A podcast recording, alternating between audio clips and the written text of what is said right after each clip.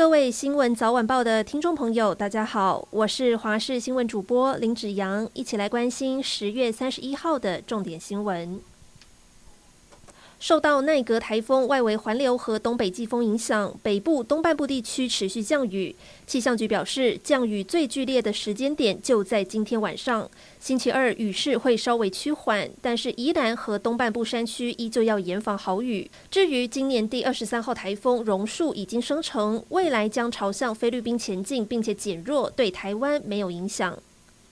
高雄凤山今天中午发生一起民宅气爆，一名男子煮完午餐之后闻到一股瓦斯味，没想到回去检查瓦斯突然发生爆炸，家里的家具物品全被炸飞，铁门还有玻璃也被炸破，甚至邻居的屋子也是剧烈摇晃，左右邻居吓得赶紧逃命。警消人员赶到现场抢救，屋主手脚有百分之四十的烧烫伤，但是意识清楚，没有生命危险。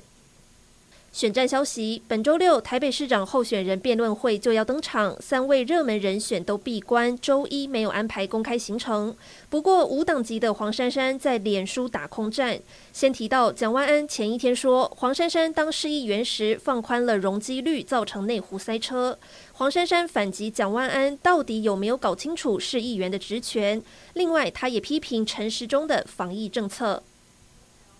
国际消息：南韩梨泰院踩踏事件现在掀起舆论批评，包含当天没有进行人流管制、事发后警力不足或是应变能力不佳，甚至有南韩媒体批评是因为总统尹锡悦把总统府搬到龙山区，通勤时动用太多远警，间接酿祸等等，都引发了关注。虽然首尔市警察厅解释，总统的维安工作是由特别团队负责，不属于龙山警局，而且当天梨泰院部署的的。警力也比往年还要多，试图平息民怨。